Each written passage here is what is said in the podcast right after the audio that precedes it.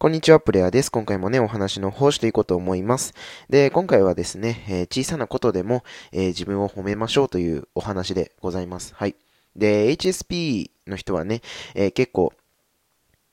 あの、なんて言ったらいいんだろうな。小さいことをね、自分ができた小さいことに関して、まあこれはみんなができて当たり前だからとかね、そういうような思いになることって結構多いかなと思ってて、うん。まあ、えっと、僕で言ったらね、えー、高校の頃だと、えー、毎日学校に行くとか、そうだな、あとは、うーん、まあちゃんと人付き合いするとかね、うん。そういうなんかこう、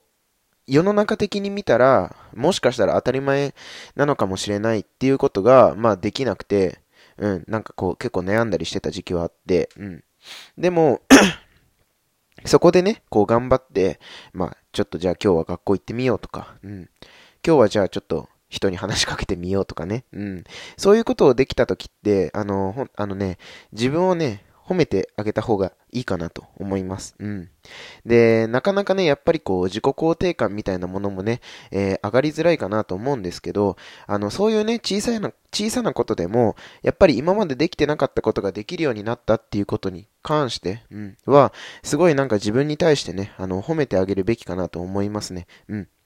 あの、やっぱり難しいこととかね、あの、やりたくないことに対して向き合えて、うん、その上で、えー、やることができた。うん。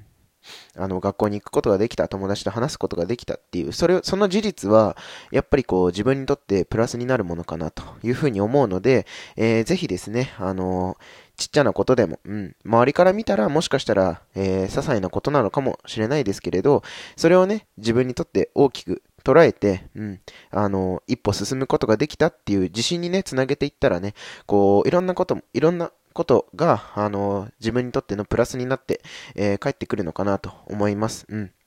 で、そういうなんかこう、考え方ってね、あの、今後もすごい、えー、大事になってくるかなって思いますし、うん。まあ何事もね、できるだけこう、ポジティブにね、えー、捉えるようにして、うん。まあそれができないようであればね、あの、